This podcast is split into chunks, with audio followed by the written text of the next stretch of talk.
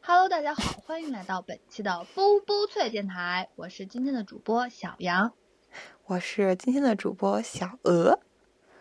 本期的电台，我们来给大家更新布布信箱里的五封信。嗯嗯，这是继上次第二十八集，然后我们更新了。将近有十封信之后，大家很快的就在这个信箱里面给我们反馈了。所以为了能够呃，为了能够追上这个时效性哈，我们就立刻给大家安排了一期飞行节目，把所有的信箱就给大家再清空一次。然后我们来看一下啊，这一期到底有什么内容。有什么老人儿，有什么新人儿，都出现在了我们的信箱里，给我们带来了全新的关于他们的生活里的一些趣事儿。好的，现在让我们进入那个熟悉的旋律时间，请不要走开，精彩节目马上就来。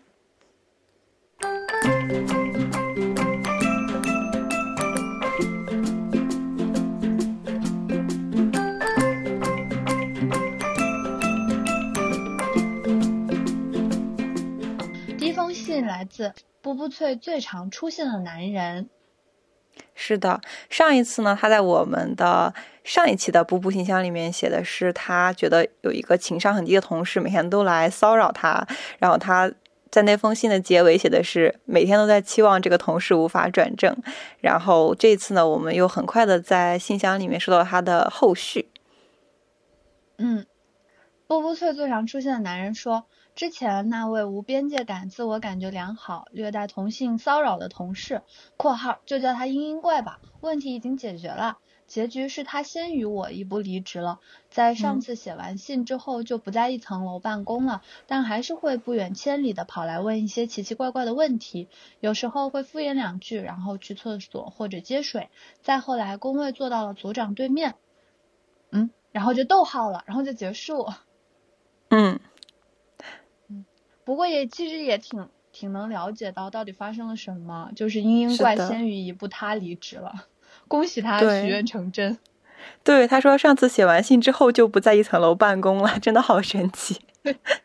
他哎，你说他的，你说他的，你说他的这个同事会不会来听我们节目？就是嗯，被影有被影射到，要是还被猜出来，有被影射到，然后先一步离职，笑死了。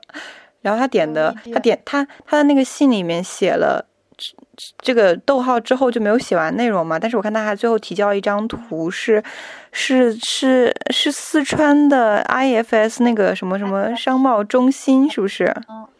一个熊猫，对，感觉是出去玩了的样子。那我感觉他的小生活应该过得也挺不错的。嗯，我觉得我也更新一下，上次我不是说我那个窥屏哥的故事吗？嗯嗯，跟他这个嘤嘤怪聊起来的时候，我就说到窥屏哥，为什么我在电台里吐槽完之后，窥屏哥没有先于我离一不离职？因为你没有给给信箱写信。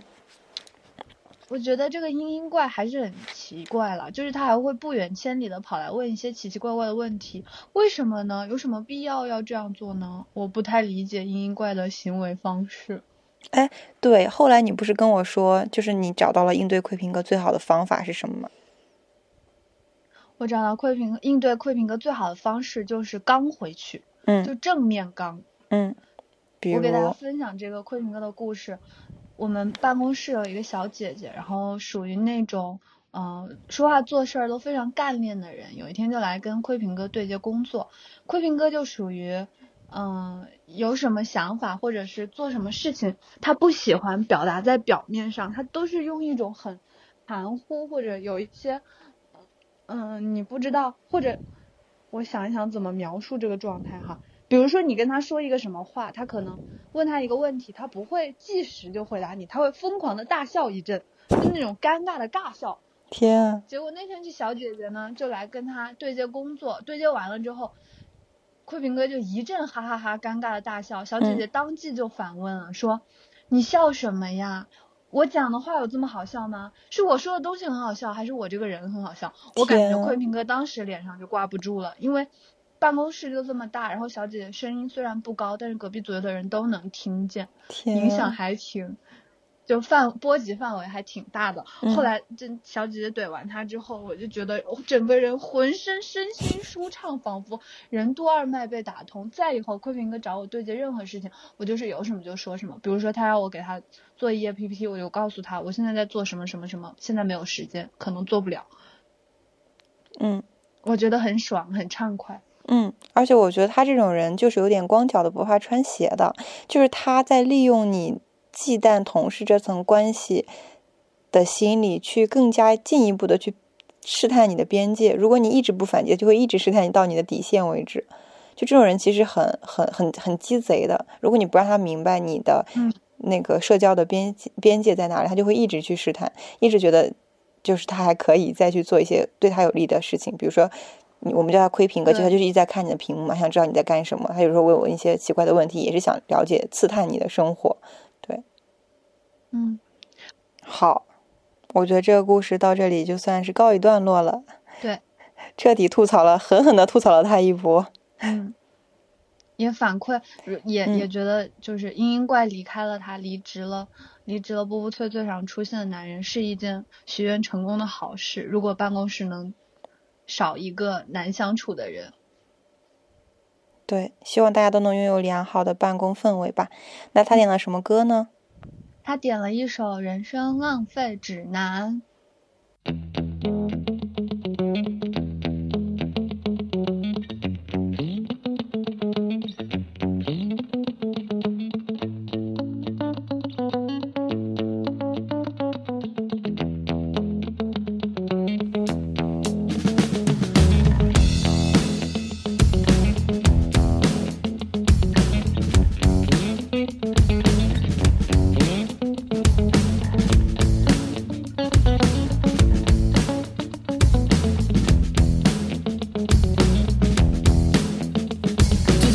时间我过得有点不堪刚结束了持续的加班昨天晚上喝酒到太晚闹钟响了一万次才关爬起来。浑浑噩噩发呆的早餐挤上了车班地铁就在八点半忙碌的人群你追我赶。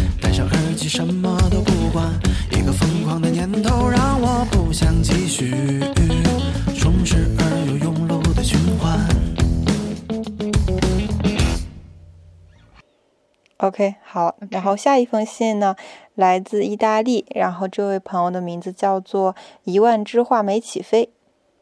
嗯，他说他说喜欢你们最近两个月在看的动画片《漂流少年》要结束了，这是一部特别有诗意和有哲学意味的片，如果有机会，我会推荐大家去看。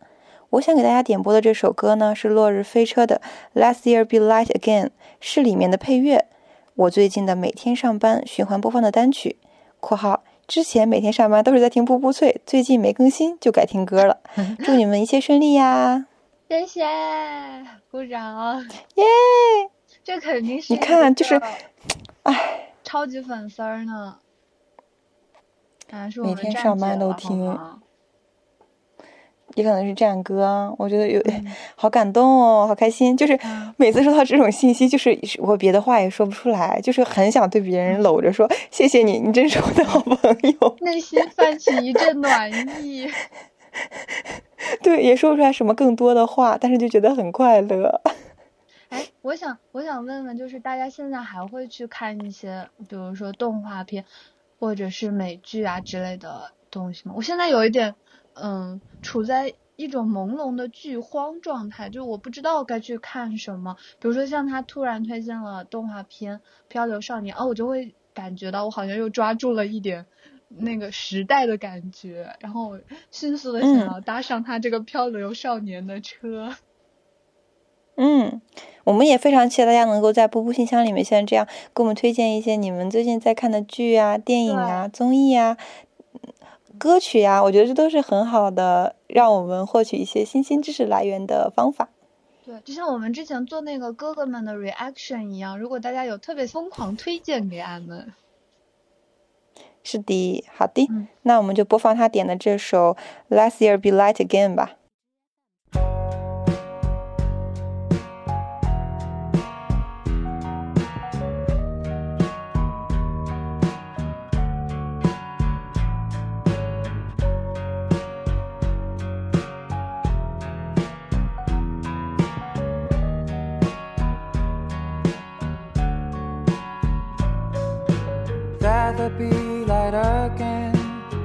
Let see the light again.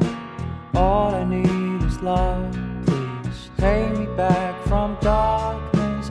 Day and night and night and day. Starlights are fading far away. I'm waiting for your love. Please shine me through darkness. I oh, wonder why you closed the door that night. I thought 好的，下一封信。下一封信，下一封信是一个打工人写的。打工人说，嗯、这个月又跟六个离职同事说拜拜了。仔细想想，平均每个月都有不下三个认识的同事离职，感觉自己的圈子不断被拉扯、割离，又被不断重新组建，还是坚持可以的情况下，跟每一个离职的同事一起吃个饭、聊个天，可能比 HR 吃过的散伙饭都多，哈哈哈。可能是被注入了太多负面信息，最近觉得丧丧的。我这个。一天到晚把辞职挂在嘴上的人都坚持了一年多，却送走了好多一声不吭突然离职的同事。希望大家都有光明的未来吧。天呐！哎，这个打工人儿是是俺们行当的吗？我不知道，真的好害怕呀！怎么一个月这个月又跟六个同事啊？天呐，六个同事，真的太多了，六个同事。平均每个月都有不下三个认识的同事离职。如果他不是我们行当的，我我都觉得他是做那个什么在线教育的了。嗯，而且你看，我觉得这个同事他的心态其实是很好的。他说他要跟每一个离职的同事一起吃饭聊个天。我觉得这种心态还是很难得的，因为，嗯，确实在职场里面，我觉得有某种程度上来说，你只能跟离职的同事做好朋友，这还这还可比较有可能。对，是离职那一天，感觉世界都特别明亮，就是什么都可以说，嗯，什么都可以做，可以，嗯、呃，跟每一个认真相处过的同事告别。你 怎么这么开心啊？嗯，但是他说最近被注入了太多负面信息，感觉丧丧的。然后他是把辞职挂在嘴边上。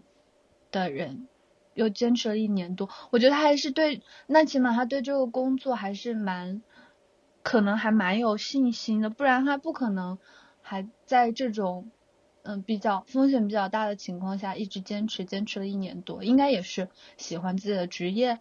盲目的猜一猜，他可以下次给我们一点反馈，到底他对自己的职业或者是工作是一个什么感受？我不这样想哦，我跟你讲。我我最近跟我上班同学交流，发现大家其实不是，不是不愿意离职，是不能离职。嗯，就你上了班之后，你在生活里面遇到的机会其实是很少的。就你在你的岗位上做着那些工作，你其实能够遇到一个可以跳槽的机会是很难的。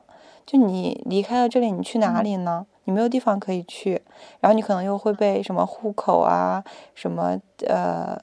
刚搭建好的人际关系啊，或者是刚熟悉来这个城，刚熟悉起来的这个城市啊，你都会觉得有很多牵绊你的地方。尤其的，尤其像有的人可能买了车或者买了房，他就感觉更难以离开这个城市，或者是更难以突破现有的这个这样一个圈子了。就尤其是刚毕业，你会发现说，刚毕业这一年，或者我刚上班这三个月，我能遇到的机会是很少的。我。最大的机会，最大的平台就是我现在手里这个，嗯嗯，这是一种有点像困境式的感觉。我不知道来投稿的这个同事会不会跟我有一样的想法。就，嗯，就是你虽然看到很多人离职了，虽然你心里很慌，但是你可能眼前也没有更多更好的选择，所以你就会在这个地方凑合干下去。有的时候你会觉得人生可能就这样凑合着过去了。嗯。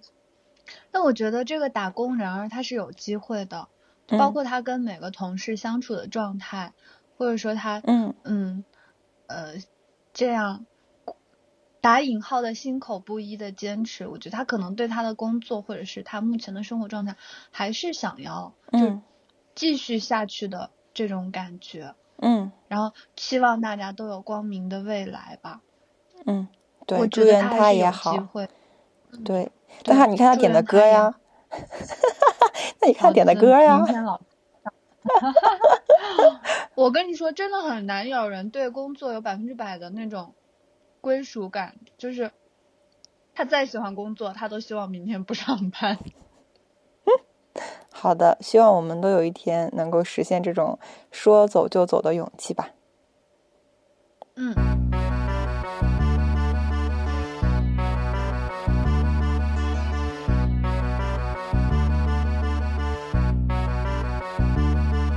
老子明天不上班，爽翻，巴适得板。老子明天不上班，想咋懒我就咋懒。老子明天不上班，不用见客户装孙子。明天不上班，可以活出一点真实。老子明天不上班，闹钟响也不用管。最烦明天清早八晨听到闹钟在那儿喊，睡都没有睡醒，脑壳都是负的，人是木的。来到公交车站，人多的爆，看到就烦。然后上车马上堵起，车动都动。下一封来信呢，来自我们上一期。步步信箱里面出现过的朋友，他叫做一米八，然后一米八同学呢总是对生活有很多的迷茫，因为他上次问的是工作太忙没有自己的时间怎么办，这次问的呢是当看到路边的豪车时，我现在想到的是，我这辈子都不可能买得起这辆车，这种想法对吗？还是我应该斗志满满，对未来充满信心？这种想法对吗？这种想法会错吗？这不是正常人类的想法吗？对啊，这不是正常人类的想法吗？一米八，一米八，一米八，一米八，真的有一米八吗？嗯，咋说呢？我觉得，嗯，这种想法对吗？我应该对未来斗志满满，充满信心。首先，我觉得这个想法没有什么对错，还是我应该斗志满满，对未来充满信心。对我感觉他不是那种，他不是那种仇富的心情。比如说，我路过这个豪车，我就会想，我为什么没有？老娘要把这个车炸了，往这里面的人都都都下地狱吧！因为我没有，所以你们都不需要有。他不是，他还不是这种仇富的心态。我觉得他还是。问问我们他要不要斗志满满？我觉得还蛮正能量的。就只要你不把不被这种心态左右成一个很疯魔的人，就还好。就是你人都是会对所谓的这种财富啊、名名声啊、地位啊都会有幻想的，因为人本来就是群居性的动物，人都希望在社会这个群体里面获得一定的认同感和价值感。那我们现在的主流价值观不就是不就是这些东西嘛，对吧？所以我觉得这都是很。很正常的事情，其实。嗯，是的哦。好的，那下面给我们送上一米八点的这首歌吧。对，他说的是《Hero》，对吧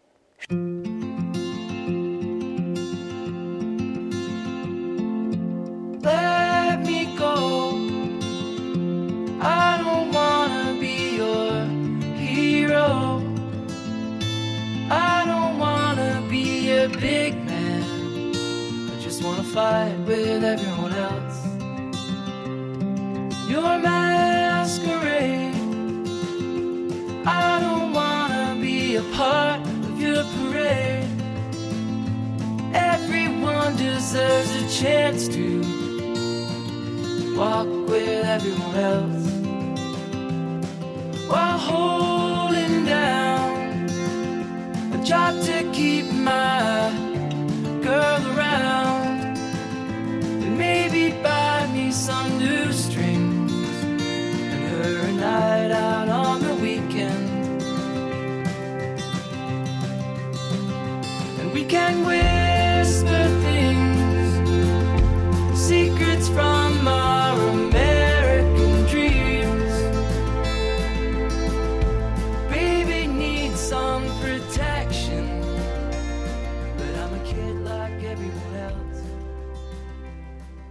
下一封来自被扔到深水里的潜水鱼，对吗？对。一封来自北京的信，他说：“小鹅、小羊，给我点力量吧！秋招间接性，秋招间接性踌躇满志，间接性和自己和解，有时突然热血、充满自信，想和所有人竞争，奋发图强，追求大城市资源、生活品质、工作专业度，为自己未来发展赶紧拼一把。有时候觉得自己差的不行，什么都不如别人，想追求安逸，直接回家，能养活自己，什么工作都行。人生在世，何必和自己过不去？不想努力了。这两种状态之间反复横跳，我太疲惫了。Help！太真实了，我只想说这封信，我看到的时候就觉得太真实了。不仅是秋招那个阶段，我到现在都还被这个状态困扰，就是他描述的这种间歇性踌躇满志和呃间歇性只想躺平的状态，我到现在都还在为 这个事情困扰。我觉得这不是一个阶段性的问题，这可能是一个每天都会发生的事情。嗯。咋说呢？我觉得，如果要是我的话，我想说，嗯，多去试一试。就这是一个最没用的废话，但事实就是这样，真的多去试一试。我在我就他如果还在秋招的话，那他就是还有机会可以再进行一次寒假实习，然后还有一个春招在等他。如果他现在是今年毕业的话，哈，那也就是说你还可以有一次。嗯，寒假实习的机会帮你排除一个你不想做的事情，这个机会很宝贵，希望他可以抓住。然后等到春招，来年春招，你还有另一次机会可以为自己排除这个选项，做一个呃更符合你内心期许的选择。然后还有一点我想说的就是，无论你选了什么，你都你都不要再去想那个你没选的事情了，因为这就是一个 确定了的选择，你不可能同时。出同时出现在两条河里嘛？你就选了，你就好好干，好好加油。这就是，就不管你回到回到什么时间、什么次元、什么呃做了什么时光机，你在那个时间点还是会做出你当下那个选择的选择。所以，如果选了就不后悔。嗯，而且我有一套非常。能够也不是非常能够宽慰别人吧，反正我会宽这样宽慰我自己，就是有些东西你是没有办法靠常理解释的。就当你离开了你的高中数学、物理、化学之后，你会发现你的人生是完全拥有太多太多不可控制的变量。你可能下个星期就在图书馆遇到一个你特别特别特别特别爱的男孩，然后你就要跟他回他家。就要跟他厮守终生，这也是有可能发生的。就是当你成年之后，就是在秋招的时候，你就是面对了太多太多不可控的因素。那这种情况下，就是小杨刚刚讲了很多实操的部分嘛。如果你在实操的部分已经拼尽全力，尽到你自己可以做的那个百分之百了，剩下的事情真的就是要交给命运和运气了。嗯，加油。好，其实其实我录录到这里，其实我想说，就是我想跟这个潜水鱼说。啊，你看他的他的名字 ID 也很也很是他的这个信的内容，就是在深海里的潜水鱼，可能在一个错误的环境里面过得不是很舒适。就是我想跟你说，其实是因为你这封信，我们俩才也不是我们俩吧，哎，是我们俩，就我们就觉得说，靠，抓紧时间录一期吧，不然这个时效性就过了。可能你写了没有几天，然后结果我们被我们的时效性。被我们的录制节奏一拖再拖，拖到最后，可能你连工作都找到了，你还没有听到我们的话，你就已经 收获了很多很多 offer。所以我们觉得说，还是要尽快的给大家反馈一下，包括我们这一期有很多连贯的小故事嘛，也都能接上。所以还是，嗯，谢谢大家陪伴着步步信箱。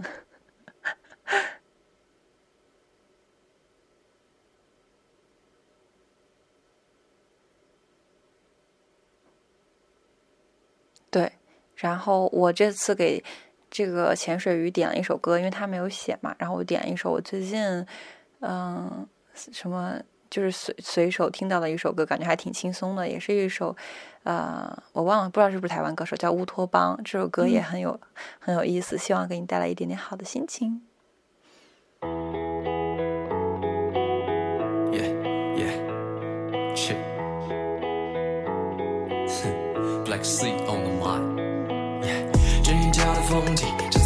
风景。一路上悦耳的风里，对未来都满是憧憬。暖的风像鸟在上空，长辈的道理我不太懂。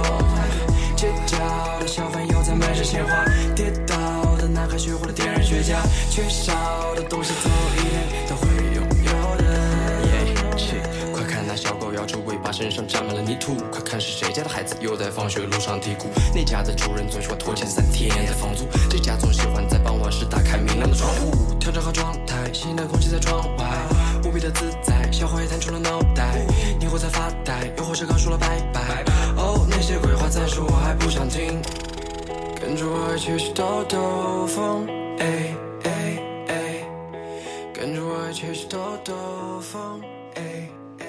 那本期的电台就到这里了，最后噗噗脆也送一首歌给大家吧，请我们 DJ 小鹅例行为大家点上一首快乐的歌曲好吗？我靠，我点什么女人不哭算了。我先点一首《女人不哭》。好，想到就点吧。嗯，既然这是你第一首。不是啊，你让我等一下。哎，等一下，你你突然 Q 我，真是想不起来点啥了。哎，我觉得冬天又要快到了，我又想点那首就是圣诞节我最喜欢听的主题曲，就是那个《朝五晚九》的主题曲。对，就点那个。之前第一季的时候应该也点过，然后又快到圣诞节了，我决定再点一次。嗯。啊，希望大家期待我们圣诞节内容呀！本期的电台到这里就要跟大家说再见啦，嗯，拜拜，嗯，拜拜。